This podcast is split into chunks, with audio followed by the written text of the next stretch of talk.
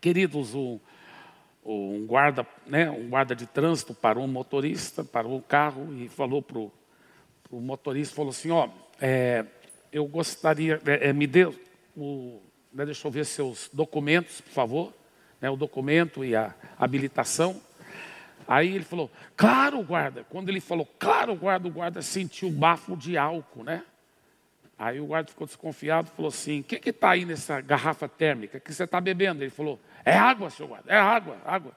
Deixa eu olhar. O guarda olhou, falou: Rapaz, isso aqui está parecendo muito vinho, rapaz. É mesmo, guarda? Ele pegou, olhou: Uau, não é que Jesus fez de novo, transformou água em vinho?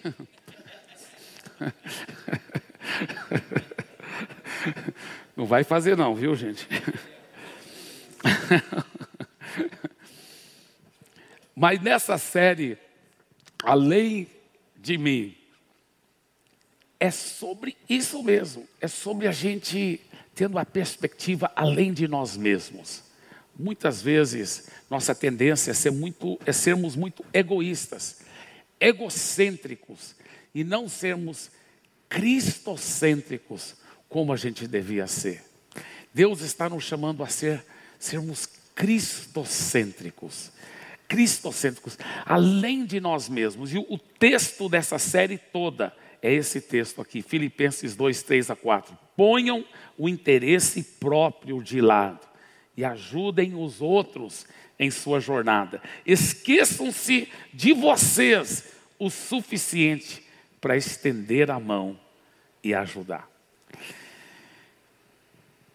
E o tema da mensagem específica de hoje é o grande, primeiro e maior. Quem é esse que é ao mesmo tempo o grande e ele também é o primeiro, ele também é o maior? Quem é? É claro que é Jesus, é verdade. Porém, porém o próprio Jesus disse que aqui na terra tem um outro outra pessoa que também era ao mesmo tempo o grande, o primeiro e o maior. Nós vamos ver daqui um pouco. Mas antes, deixa eu te mostrar um texto muito interessante na palavra de Deus.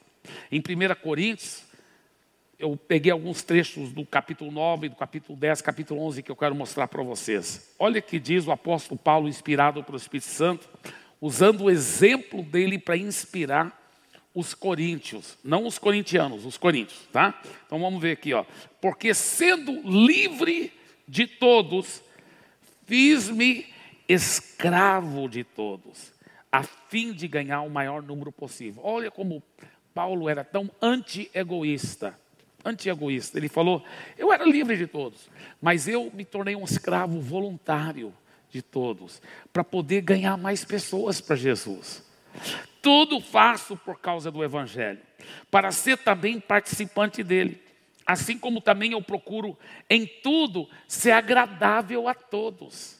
Quantos cristãos evangélicos não estão colocando isso em prática, não é mesmo? Parece que eles têm raiva de todo mundo que não está obedecendo a palavra. Todo mundo que está em pecado é uma raiva, é uma coisa contra. Que coisa feia. Isso não é cristianismo autêntico cristianismo autêntico, a pessoa procura ser amorosa, procura ser anti-egoísta, procura ser altruísta e procura ser agradável. Olha o que o apóstolo Paulo disse: eu procuro ser agradável a todos, para poder fazer o quê? Eu procuro ser agradável a todos, não buscando o meu próprio interesse, mas o de muitos. Para quê? Para que muitos sejam salvos, para que muitos sejam salvos. Esse deve ser nosso coração. Esse deve ser o coração. E olha o que o apóstolo mesmo Paulo diz: Sejam meus imitadores, como também eu sou imitador de Cristo. E eu lhe pergunto: será que nós, família da paz, nós coletivamente, você também individualmente aqui como parte desse corpo, será que nós estamos ativamente fazendo isso durante a semana, do trabalho, procurando realmente dar, ser uma testemunha viva, de atrair pessoas para Jesus, ser agradável a todos. E, e aqui no culto, antes do culto começar, Será que todos nós estamos numa santa cumplicidade de ajudar aquela pessoa, aquele convidado que está aqui, talvez pela primeira, segunda ou terceira vez, para recebê-lo com tanto amor, de uma forma tão agradável, que ele tenha uma experiência na presença de Deus, que ele tenha uma experiência na presença de Jesus. Ouça agora o que o Gabriel vai dizer para você. É, é, muito interessante. Tudo começou quando você foi para um certo posto de gasolina pela primeira vez, não foi, Gabriel? É verdade, pastor Eibe. Quantas vezes nós, no nosso dia a dia, nós passamos por experiências que nos fazem refletir, não é verdade? Um dia, já tarde da noite, eu estava indo para casa, no dia seguinte, eu ia sair cedo, e eu não queria ter que sair mais cedo para abastecer o carro. Então pensei, antes de ir para casa, eu vou parar logo no posto para abastecer e amanhã eu posso dormir um pouquinho mais. Então eu parei num posto que eu nunca tinha parado em toda a minha vida, e aquele posto até hoje eu realmente acredito que ele é o melhor posto de gasolina que eu já fui em toda a minha vida. Até hoje, quando eu passo dirigindo em frente àquele posto e tem alguém no meu carro comigo, eu falo assim: "Ei, esse posto, você tem que vir nesse posto. Ele é o melhor posto de gasolina que eu já fui em toda a minha vida." Agora você pode se perguntar: o que será que tem nesse posto para o Gabriel dizer que ele é o melhor posto? Eu nunca parei para pensar que um posto é melhor do que o outro. O que será que esse posto tem de diferente? Eu vou te falar. Eu entrei lá, ele parecia um posto bem normal, igual qualquer outro. E quando eu estacionei meu carro em frente à bomba, o frentista começou a abastecer o meu carro. Enquanto ele abastecia o meu carro, chegou um outro frentista e falou assim: O senhor queria, deseja verificar água e óleo? Aí eu falei, oh, claro, poxa, muito obrigado. Abri o capô, ele começou a verificar água e óleo, e chegou um terceiro cara. E esse terceiro cara chegou na minha janela, com licença, eu posso calibrar os pneus do seu carro? Eu falei, uau, que demais, com certeza, por favor. Então tinha uma pessoa abastecendo, tinha outra com o capô aberto olhando água e óleo, e tinha uma terceira pessoa calibrando. Aquele primeiro cara que me atendeu, que estava abastecendo, ele deixou a mangueira lá no tanque e ele pegou um pano limpo e começou a limpar os espelhos do meu carro. E eu comecei a assistir aquela cena, eu falei, uau, o que está acontecendo? Isso é realmente um posto de gasolina? Quando ele acabou de limpar os espelhos retrovisores, ele pegou um rodo, aqueles de limpar vidro, e começou a limpar os vidros do carro. E eu estava simplesmente é, assustado com o atendimento que eu estava tendo naquele posto. Mas ainda não tinha acabado, eles deixaram uma surpresa para o final. Depois de pagar pelo combustível, na hora que eu ia sair do posto, o posto ficava em uma esquina movimentada, e aí ele me perguntou: "Para qual lado que o senhor deseja sair? Vai sair pela rua lateral ou vai sair pela avenida?" Aí eu falei: "Ah, eu vou sair pela avenida." Então ele foi até a rua, ele parou o trânsito e ele fez o sinal com a mão para que eu pudesse entrar na rua. E eu fiquei, uau, eu fui dirigindo para casa, pensando sobre aquilo, e de repente eu tive um estalo sobre igreja. Pensa agora, substitui na sua cabeça um posto de gasolina pela igreja. Sei que a igreja é infinitamente mais importante, nem se compara. Mas eu quero fazer uma pequena analogia aqui. Um posto de gasolina, ou existem vários postos de gasolina na cidade, em todos os bairros. Assim como existem muitas igrejas também. Todo posto tem combustível. Toda igreja tem pregação, louvor, palavra. Toda igreja séria fala sobre Jesus.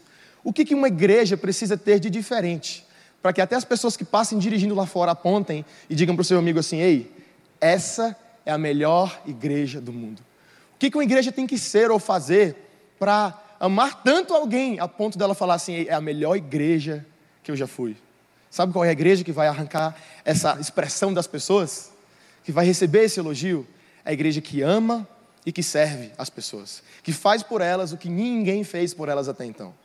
Outro dia eu estava no supermercado eu não sei se acontece com vocês também, mas muitas vezes eu me perco no supermercado. Eu estou procurando o item e eu não sei onde está a prateleira, especialmente naqueles supermercados que tem tipo 30 corredores. E aí um dia eu cheguei, estava procurando várias coisas, não estava achando, e tinha um funcionário repondo lá as prateleiras, colocando os itens. Eu achei que seria uma boa ideia perguntar para ele: Amigo, com licença, onde que tem pão? E ele não olhou para mim, ele continuou mexendo nas prateleiras, e ele falou assim: É para lá sem olhar para mim, ele balançou a mão assim: é para lá. Quando eu olhei para onde ele tinha balançado a mão, eu vi que ainda tinha pelo menos uns vinte e tantos corredores. E eu vi que aquela ajuda não me ajudou muito. Mas eu agradeci, continuei andando, achei o pão, comprei todas as coisas que eu precisava comprar e fui embora. Naquela mesma semana eu entrei em um outro supermercado. Dessa vez entrei para comprar só uma coisa. Eu gosto muito, gente, de comer cookies. E eu entrei só para comprar um pacote de cookies, só isso. Mas eu também não sabia onde ficava a prateleira, a seção dos biscoitos.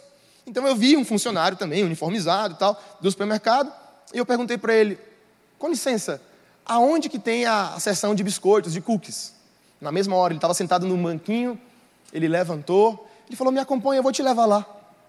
Ele me levou até lá, enquanto eu seguia ele, eu pensei: Uau, bem diferente daquele outro supermercado. Mas eu não estava tão surpreso, porque em vários locais que eu fui, já fizeram isso por mim antes. Mas eu fiquei muito agradecido àquele, àquele funcionário. Mas quando chegou na sessão dos cookies, ele fez uma coisa que ninguém tinha feito por mim. Ele olhou para mim e perguntou: Qual a marca de cookie que o senhor deseja? Eu olhei para ele, eu sorri: Eu quero Todd.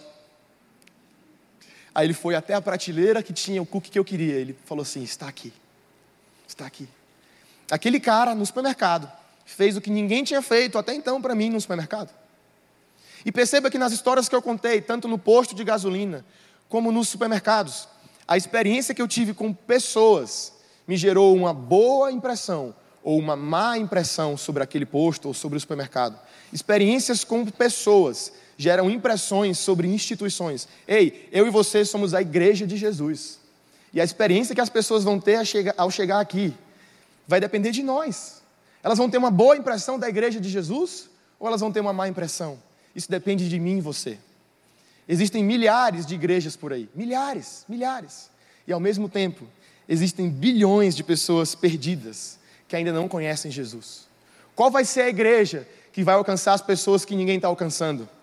Eu te digo que vai ser a igreja que faz pelas pessoas aquilo que ninguém está fazendo.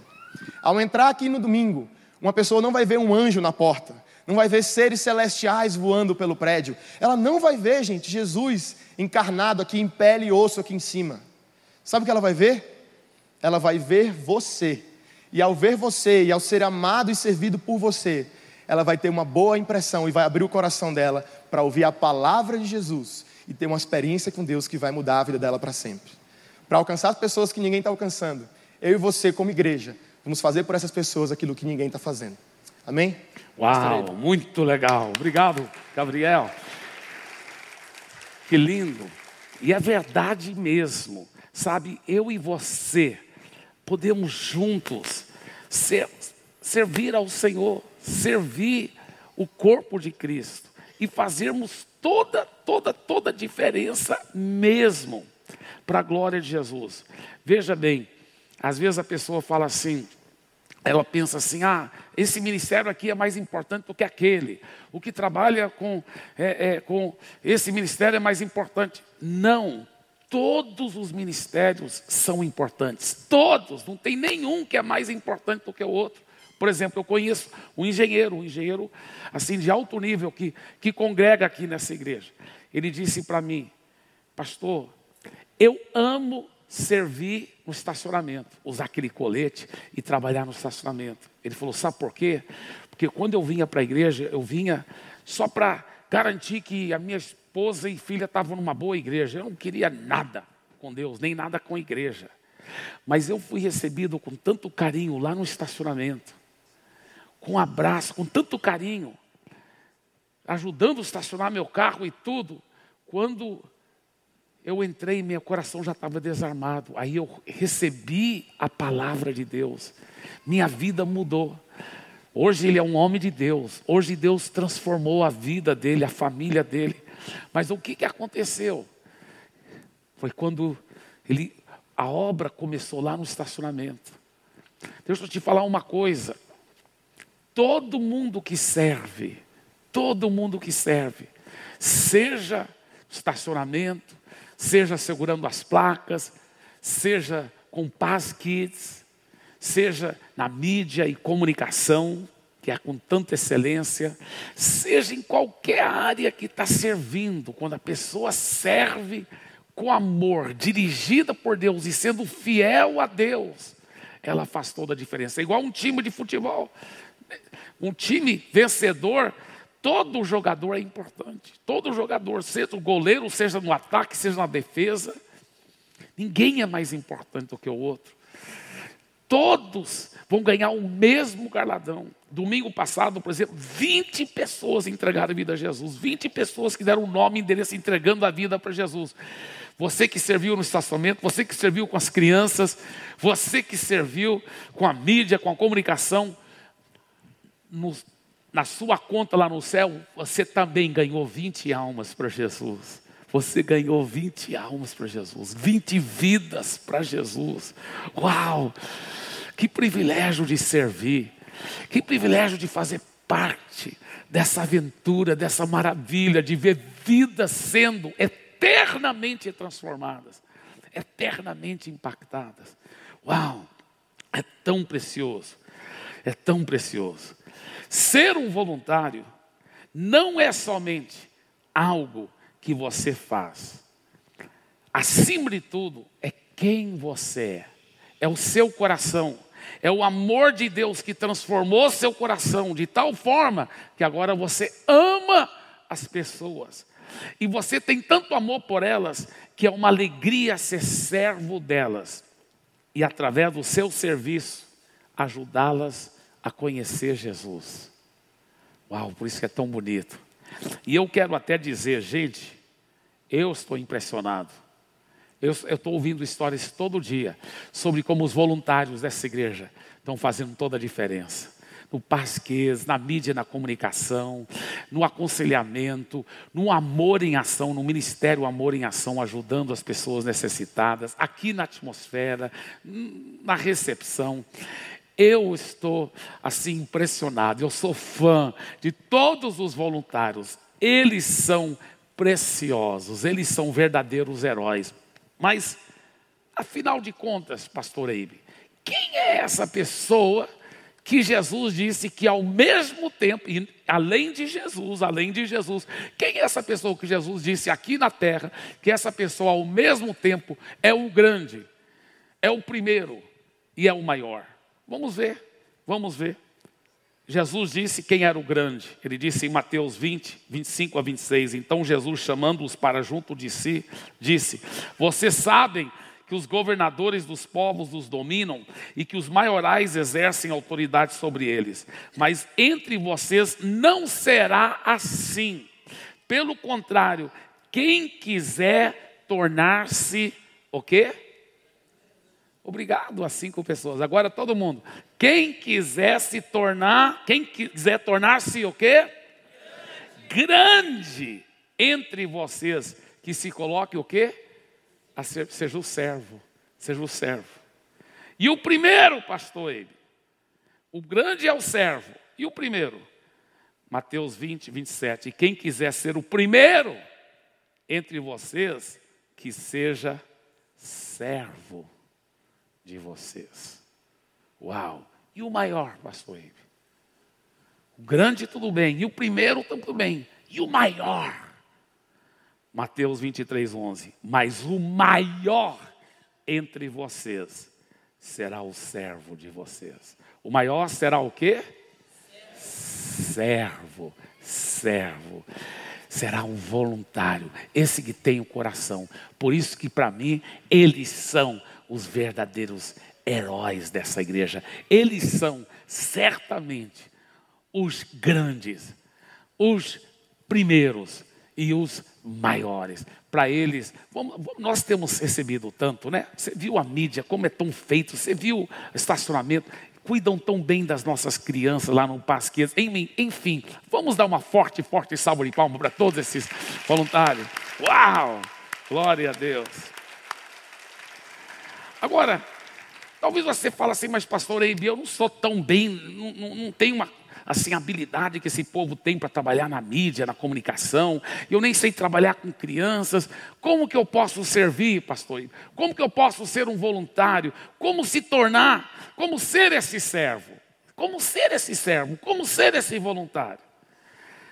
Três coisas simples que eu quero compartilhar com vocês. São exemplos bíblicos fantásticos. Sabe que são? Traga um lanche, ofereça uma carona, carregue uma toalha. Três histórias fantásticas que nos ilustram para nós esse segredo de ter esse coração de servo. Primeiro, traga um lanche. O rei Davi é conhecido como um grande homem de Deus, não é verdade? Uau, a Bíblia fala que é um homem segundo o coração de Deus. Ele era tão grande herói, ele que derrotou Golias. Foi uma coisa lendária, não é mesmo? E é verdade, é, um, é, histórico, é comprovado na história. Ele realmente fez isso. Ele derrubou, ele derrotou o gigante, ele derrotava os filisteus. Ele era uma lenda tão grande que quando ele entrava na cidade, as mulheres as moças vinham tudo cantando. Davi matou suas dezenas de milhares. E aqueles cânticos para eles. Imagina você, viu, rapaz solteiro?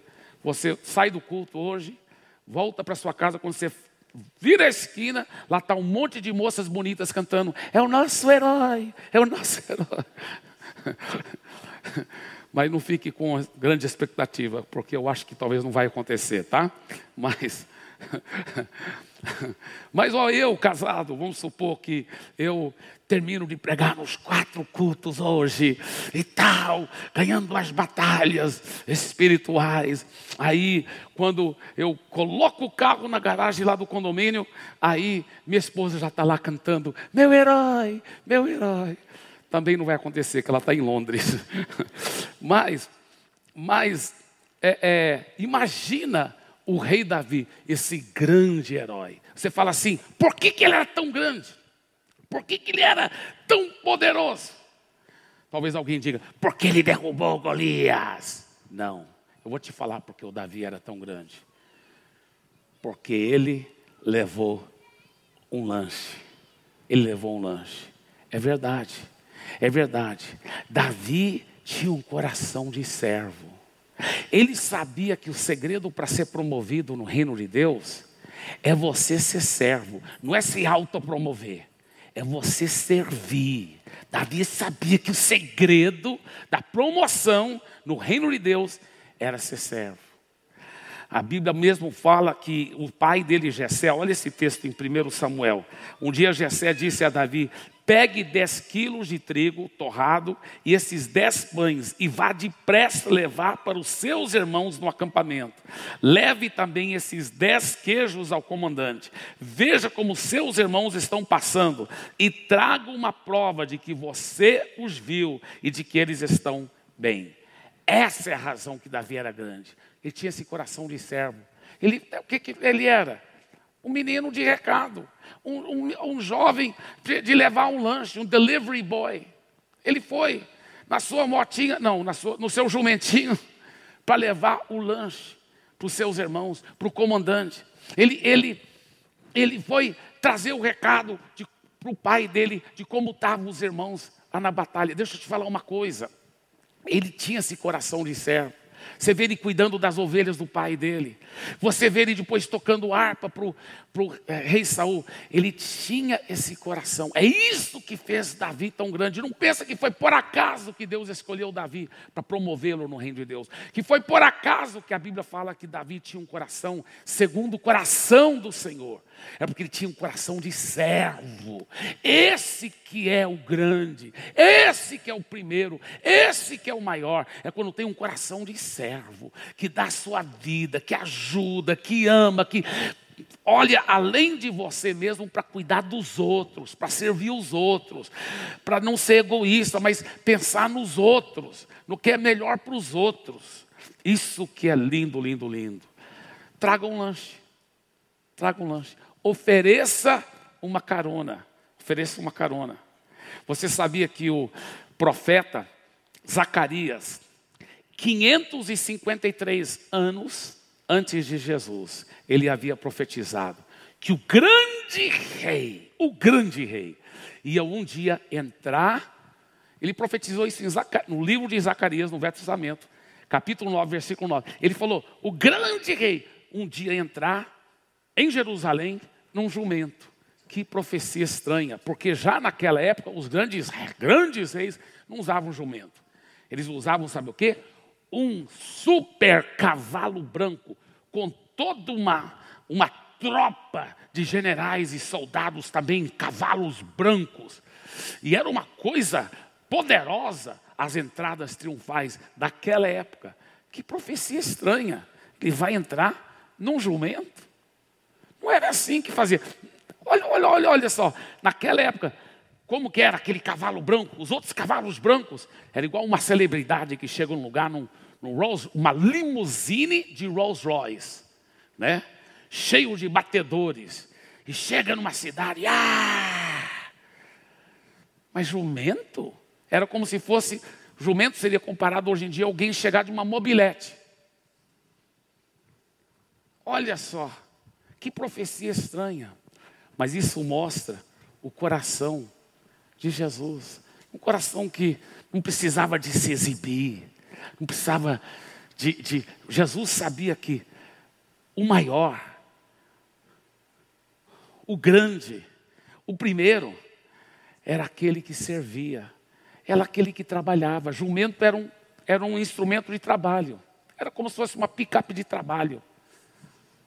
Aquelas velhas que a gente vê no, no mercado, levando. É uma, ah, o jumento é isso era um, era um instrumento de trabalho.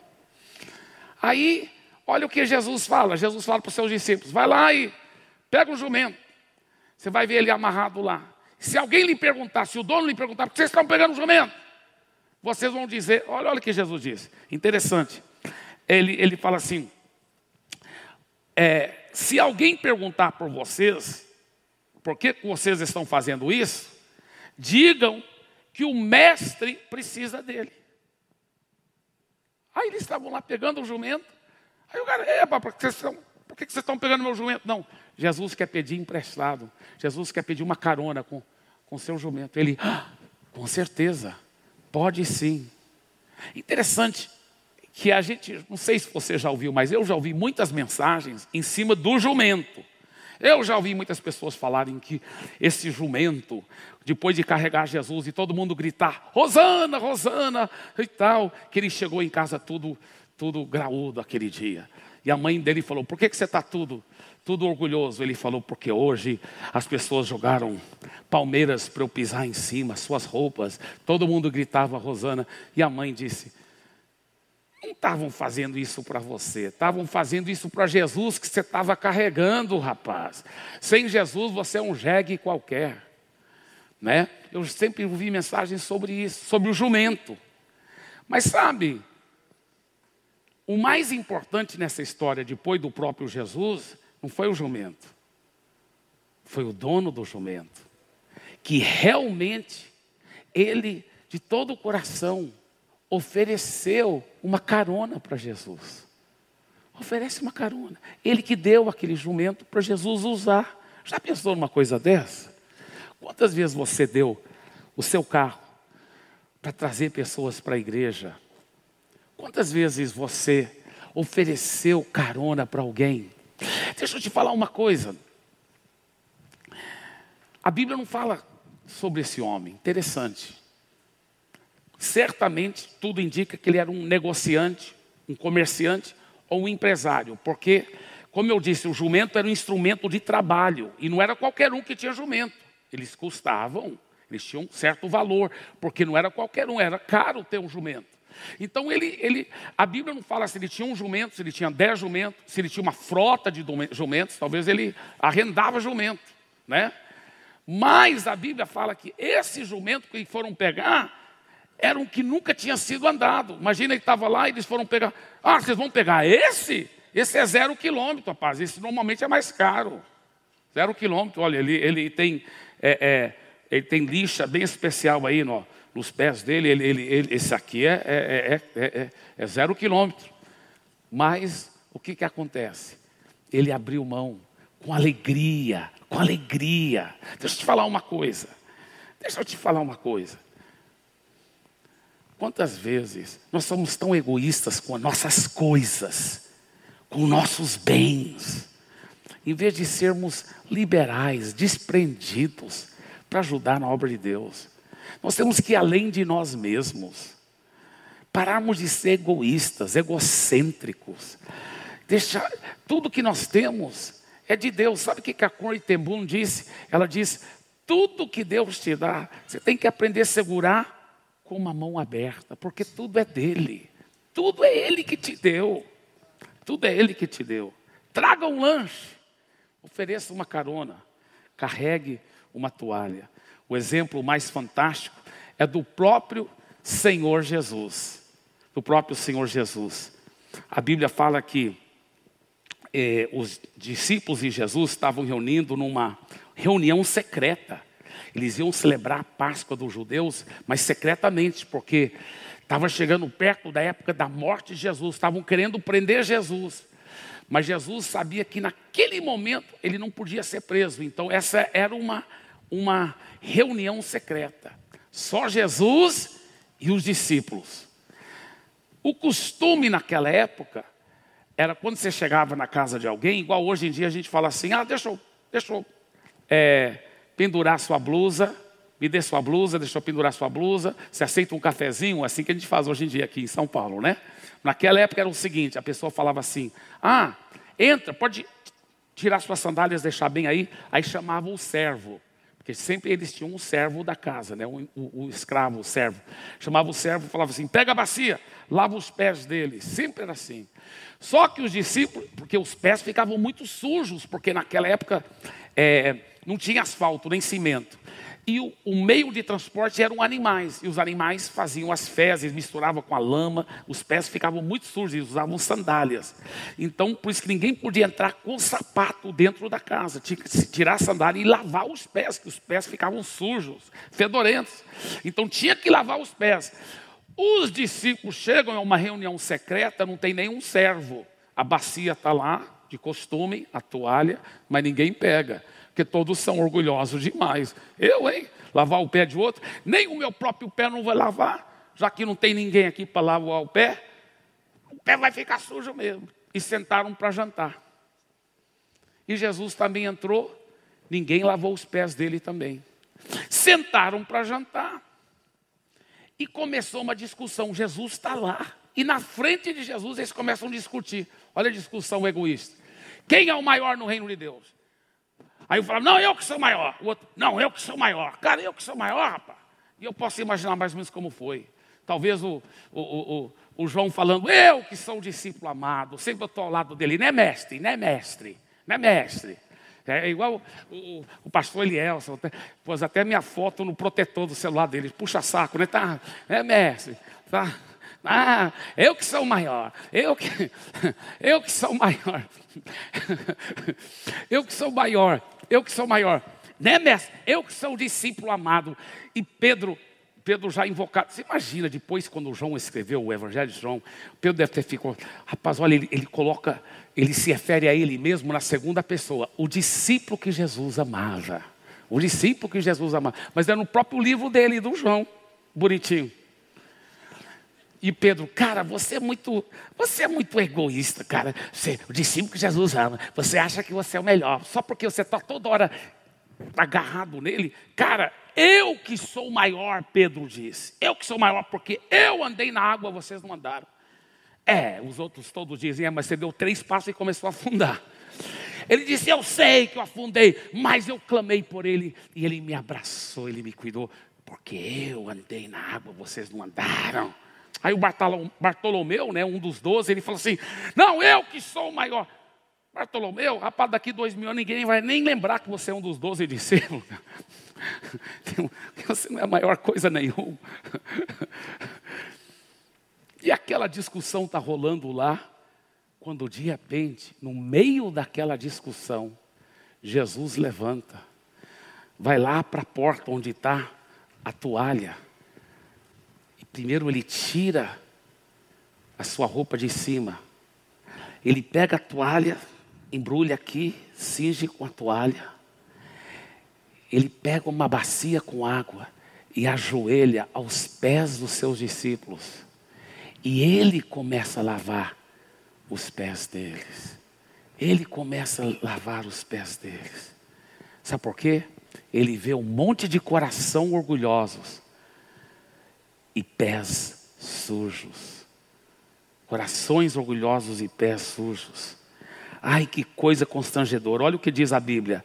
João 13, 4 a 5. Então se levantou, tirou a sua capa, pegou uma toalha e amarrou na cintura. Em seguida, pôs água numa bacia e começou a lavar os pés dos discípulos e a enxugá-los com a toalha. Meu Deus, quem é esse que levantou e, e carregou uma toalha? Quem é esse? Esse é o próprio Senhor Jesus, o Filho de Deus, nascido de uma virgem, a luz do mundo, a fonte da vida, o grande eu sou, é a videira verdadeira, a rocha eterna. Ele é o Rei dos Reis, Ele é o Senhor dos Senhores. Mas ele se ajoelhou e começou a lavar os pés dos seus discípulos. Sabe por quê? Porque ele sabia que o maior, que o grande, que o primeiro e o maior é aquele que serve. É aquele que serve. É aquele que serve. É aquele que serve. E olha o que ele diz: Vocês entenderam o que eu fiz? Vocês me chamam de mestre e de senhor, e tem razão, pois eu sou mesmo. Se eu, o Senhor e o mestre, lavei os pés de vocês, então vocês devem lavar os pés uns dos outros, pois eu dei o exemplo que vocês façam, que eu fiz. Traga um lanche, ofereça uma carona, carregue uma toalha. Gente, na realidade você não tem que ensinar para um servo como servir. Quando a pessoa já tem o coração de servo, ela sempre encontra uma forma de servir. Ela não tem que receber tudo mastigadinho, não. Ela procura, porque ela tem um coração de servo. Ela ama as pessoas e ela quer ajudar as pessoas a conhecerem a Jesus. Deus está nos chamando para irmos além de nós mesmos, além de mim. Tirar os olhos de cima de nós mesmos e realmente sermos pessoas concentradas na vontade de Deus. Sabe? Interessante porque em Mateus 25, versículo 31 em diante, Jesus conta uma história. Ele fala que quando for o final do mundo, o final das coisas, Deus vai separar todos os seres humanos em dois grupos. Um grupo, ele diz que ele chama do, dos cabritos, eles vão para o inferno, a Bíblia que diz isso. E outro grupo é o grupo das ovelhas, que vão para o céu, está lá escrito. E Jesus fala para esse grupo de pessoas que são chamadas de ovelhas, ele diz: Seja bem-vindo ao reino que o Pai preparou para vocês. Por quê? Porque eu estive com fome e vocês deram de comer para mim. Eu estive com sede e vocês deram um copo de água para mim. Eu era imigrante, vindo de outra nação, totalmente isolado, às vezes morando na rua, mas você abriu a sua casa para mim. Eu estava no hospital doente, você foi me visitar.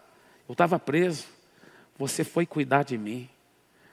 E aquele, aquelas ovelhas, a Bíblia que diz que elas dizem para ele: Senhor, é como se ela estivesse dizendo: Uau, obrigado pelas suas palavras e obrigado pela recepção no céu. Mas nós nunca fizemos isso para o Senhor, não, Jesus. Nós nunca fizemos isso para o Senhor. Ele disse: Ah, sim, vocês fizeram. Porque quando vocês fizeram isso que eu acabei de falar para qualquer ser humano, vocês estavam fazendo para mim. Quando você serve as pessoas, o próprio Jesus disse isso, está lá escrito em Mateus 25. Quando você serve as pessoas, você está servindo a Cristo. Uau, imagina o privilégio de ajudar a estacionar o carro de Jesus. Imagina o privilégio de cuidar dos filhos de Jesus, de investir na vida deles. Imagina o privilégio que eu estou tendo para pregar para os cristos de servir, de lavar seus pés espiritualmente. Ah, como é gostoso servir as pessoas. Porque quando a gente está servindo as pessoas, nós estamos servindo Jesus. Eu quero terminar com dois testemunhos que aconteceram nessa igreja mesmo. Tem um rapaz, o nome dele é Murilo. E ele foi convidado. E as pessoas fizeram aquela maior propaganda da igreja, né? Nossa, é muito legal lá e tal, e tal, aquela propaganda e tal. E com certeza deve ter falado que o pastor é tão bonito, aquela coisa toda. Brincadeira. Mas fizeram propaganda da igreja. E ele, ele veio, porque ele estava procurando uma igreja para congregar. Ele não estava congregando nenhuma igreja. E ele chegou aqui e falou assim, e sentado assim, ele pensou, eu vou ver se são legais mesmo.